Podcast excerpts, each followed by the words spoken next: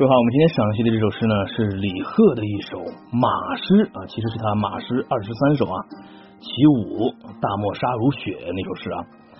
那么今天选的音乐叫做战台风啊，因为要符合这种骏马长啸啊，快走踏清秋的感觉，所以选了这首音乐哈。那么首先我们还是来看《唐诗鉴赏词典》作者小传啊，了解一下李贺啊这位诗人啊。那么李贺呢，他是啊，他是比这个他大概就是李白之后一百年，但他是一百年之内的。一百年之后，我们不是以杜牧为这个坐标系嘛，对吧？为参考系，杜牧大概比李白小一百岁。那其实啊，李贺比杜牧要大，嗯，大上个十三岁。嗯，李贺是七九零，七九零啊，然后杜牧是八零三，对吧？大上个十三岁。注意啊，李贺七九零到八幺六。哇，算出来了吧？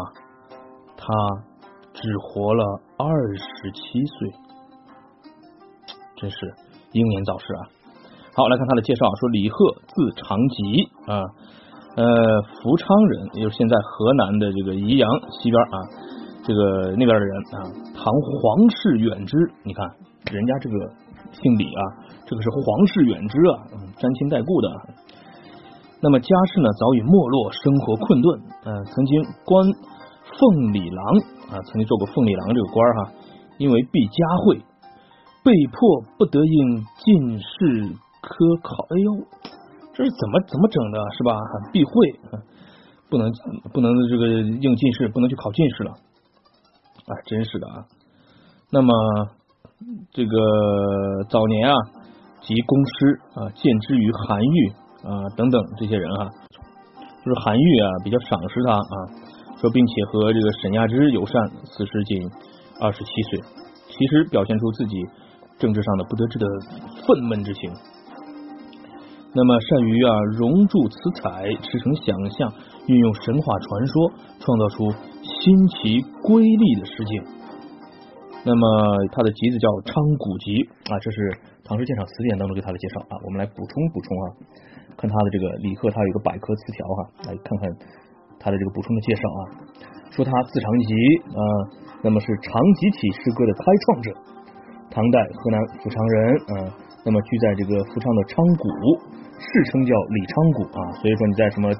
呃，一些书上啊，或者看到说李昌谷说诗人李昌谷，你就知道啊是说李贺的啊。那么说他这个呃，这个是唐宗室唐高祖李渊的叔父李亮啊，李渊的叔父李亮的后裔。哦，李亮的后裔对吧？嗯，那么他呀有一个绰号叫诗鬼啊。你看咱们都知道诗仙谁呢？李白。诗圣谁啊？杜甫还有一个叫诗佛，就是他的诗有禅理嘛，有这个跟这个佛家的文化有相关的。诗佛是谁呢？王维。嗯，那么诗鬼是谁啊？就是这位李贺啊，是齐名，跟这三人齐名的著名的诗人。嗯，哇，像他的这个《雁门太守行》啊，还有这个《李平箜篌引》啊，都是非常出名的这个诗篇。嗯。他是中唐时啊浪漫主义诗人，那么他又和李白、李商隐称为唐代三李，就三个姓李的人，你看地位还是很高的，对吧？嗯，他是中唐到晚唐诗风转变期的一个代表人物。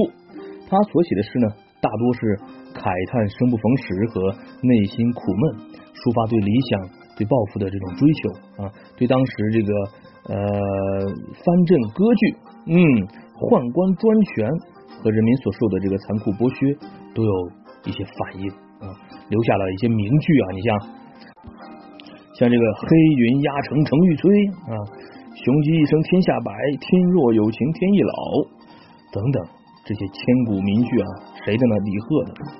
然后说他的诗想象非常的丰富，那引用神话传说，托古喻今啊，后人称他为鬼才嘛，诗鬼，这就就这么来的啊。创作的诗文为鬼仙之词啊。有太白仙才、长吉鬼才之说啊，而且你看这个地位还很高，说他是继屈原、李白之后，中国文学史上又一位颇享盛誉的浪漫主义诗人。哎呀，就是活得太短了。你说他要再活个六七十岁，对吧？那作品肯定更上一层楼啊，就更厉害了哈。然后呢，说他因为长期的抑郁、感伤、焦思苦吟的生活方式，在元和十二年，啊，公元八幺七哈，因病辞去了这个凤里郎这个官职啊，辞官了，回长谷。二十七岁英年早逝，一代诗鬼。哎呀，就这么就是吧，英年早逝了。好了，那么就刚才不是讲到他不是不能考进士吗？这个故事稍微说一下，就说这个故事是怎么样一个故事呢？就是说啊，他呀。的父亲名字叫晋肃，就是晋就是山西的那个秦晋之好的晋嘛，肃就是严肃的肃啊，叫呃李晋肃啊，说是这个当时呢，其实韩愈呢已经知道这个李贺了啊，并且劝他举进士啊，那么二十一岁的李贺去参加这个呃考试去了啊，那么做了这个做了这个做了这个一篇文章，好像很厉害啊，做了一篇是很厉害，但是呢。就是有人说啊，这个他的李贺的父亲叫李进素，进和进就是进士的进，叫什么呀？就是犯忌讳。我的天呐！尽管韩愈说哈置之于律，呃，击之于典，为其辩解，韩愈还是挺好的，为李贺辩解，但是最终还是无可奈何。哎呀天呐！好了，总之就是我们这是欣赏的李贺的第一首诗，所以就把李贺多说一点啊。我们赶紧来看这个呃《唐诗鉴赏词典》对这首马诗起舞的这个。赏析啊，那么这首诗是五绝啊，大漠沙如雪，燕山月似钩，何当金络脑，快走踏清秋啊。说啊，马诗这首诗啊，是通过咏马、赞马、慨叹马的命运，来表现志士的奇才异志啊。也就是说，是在写马，表面上是在写马，实际上呢，是在写人，对不对？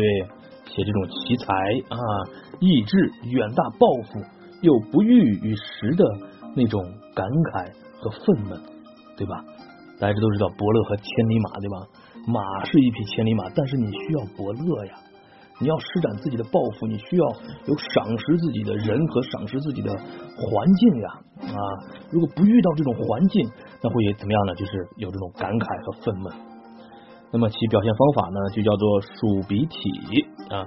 那么此时在笔形手法运用上却特有意味啊。这是这个词典上说啊，你看啊，他分析啊，说一二句啊，就是大漠沙如雪，燕山月似钩，展现出一片富于特色的边疆战场的景色。乍看好像是运用赋法，就是赋笔兴的赋啊。你看连绵的燕山山岭上。一弯明月当空，平沙万里，在月光下像铺上一层白皑皑的霜雪一般。啊，这幅战场景色，一般人也许只觉得悲凉肃杀，但对于志在报国之士，却有异乎寻常的吸引力。啊，燕山月似钩，与晓月当帘挂玉弓。啊，匠心正统。钩呢是一种弯刀嘛。啊。与这种玉弓啊、弓箭啊，都是什么呢？武器啊，从明晃晃的月牙联想到武器的形象，那也就含有什么呀？就是尚武的精神，对不对啊？燕山月似钩啊，有武器的精神啊。那么作者所处的这个贞元元和之际啊，正是这个藩镇极为跋扈的时代。而这燕山啊，燕山，你看它就暗示的是什么呢？就是幽州蓟门一带，也就是咱们现在所处的地地方，北京啊这一块啊。呃，说当时啊是藩镇肆虐啊，当时是为时最久、为祸最烈的地带，所以呢，诗意呢是颇有现实感慨的。嗯，燕山月似钩，嗯，这个所谓思战之意，思就是思念的思，战就是这个战争的战啊，思战之意也有针对性。平沙如雪的疆场啊，可以说是寒气凛凛，但是它也是英雄用武之地啊。所以这两句写景实在是起了后两句的抒情，就是开启了后两句的抒情啊。大漠沙如雪，燕山月似弓。嗯，所以说呢，又具有兴意，它就是个兴啊，给后面起了一个兴呃起兴啊的这个作用啊。那三四句呢，借马用以抒情，就是什么时候啊？才能披上威武的鞍具，在秋高气爽的疆场上驰骋，见出功勋，何当金络脑，快走踏清秋。那么他的马诗其一啊，这首是其五嘛，对吧？其一啊，这首诗啊，说是龙背铁帘前，银蹄白踏烟，无人知锦衫，谁为驻金边啊？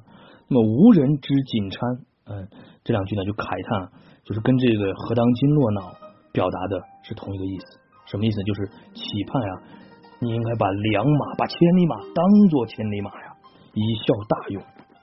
像金络脑、锦衫、金鞭，通通属于贵重的鞍具啊，就象征着是这个马，这匹马受了重用。显然，这是什么呢？这就是作者热望建功立业。而同时又不被赏识，所发出的嘶鸣之声，像马嘶一样，那种嘶鸣之声。那么此诗与南园啊，男儿何不带吴钩啊，都是写同一种啊，投笔从戎啊，血拼藩镇，为国建功的热切愿望。但是呢，南园啊是直抒胸臆，而这首诗呢，则属寓言体。啊，这个直抒胸臆呢，就较为痛快淋漓；而用寓言体或者叫笔体啊，则觉婉曲耐味，耐人寻味啊。而诗中的一二句，以雪喻沙，以钩喻月，也是一种比，对吧？从一个富有特征性的景色写起，以引出抒情。那又是星，短短二十字，笔中见星，心中有笔，大大丰富了诗的表现力。那从句法上来看呢，后两句呃，何当金络脑，快走踏清秋，一气呵成，以何当灵起做设问啊，强烈的传出了无限期盼之意啊，而且有畅叹的意味。踏青秋三个字啊，声调铿锵，词语搭配新奇啊，青秋。为什么说清秋呢？清秋秋天啊，清爽的秋天啊，草黄马肥，正好时区啊。而冠以“快走”两个字，形象暗示出骏马清洁矫健的风姿啊，恰是所向无空阔，真堪托死生。嗯，真是啊。所以呢，字句的锻炼也是此诗艺术上表现啊，就是不可忽略的成功因素。这是《唐诗鉴赏词典》对马诗其五“大漠沙如雪”的赏析。来，我们看一下补充的材料哈。那么补充材料上呢，他介绍了这个诗的这个背景啊，就是说，那这个诗呢，呃，表现了这个李贺他有这个远大抱负，对吧？啊，但是呢，又有这种感慨和愤懑这样的意味啊。创作背景就是刚才说了，就是他所处的时代啊，是贞元元和之际啊，正是藩镇非常跋扈的时代。那燕山呢，就是暗示的是幽州荆门一带啊，藩镇肆虐啊。作者希望能够扫除战乱，建功立业，但是不被赏识。那么对于马有所偏爱的作者啊，或许是受了这个伯乐识马的这个启发，结合自己怀才不遇的现实啊，带着愤懑之情，就创作了这首诗。嗯。还是非常不错的啊。那么后来啊，这个呃明朝的徐渭啊，他写了《李长吉诗集批注》啊，说此言苟能适用，致远不难。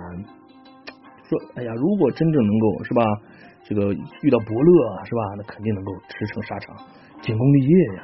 嗯，那么清朝的这个姚文谢啊，在这个《昌谷集注》里边说啊，边愤未尽，其才未深。壮士于此不禁雄心跃跃，所以说李贺啊，他跟之后的那个杜牧一样，都是希望怎么样呢？能够在沙场上建功立业的啊，就是嗯，有一种怎么说呢啊，书见恩仇啊，看起来是个书生啊，写诗的，其实他还是希望能够建功沙场啊。好了啊，这是关于马诗啊，大漠沙如雪以这个《唐诗鉴赏词典》为主题的赏析啊，就到这里了。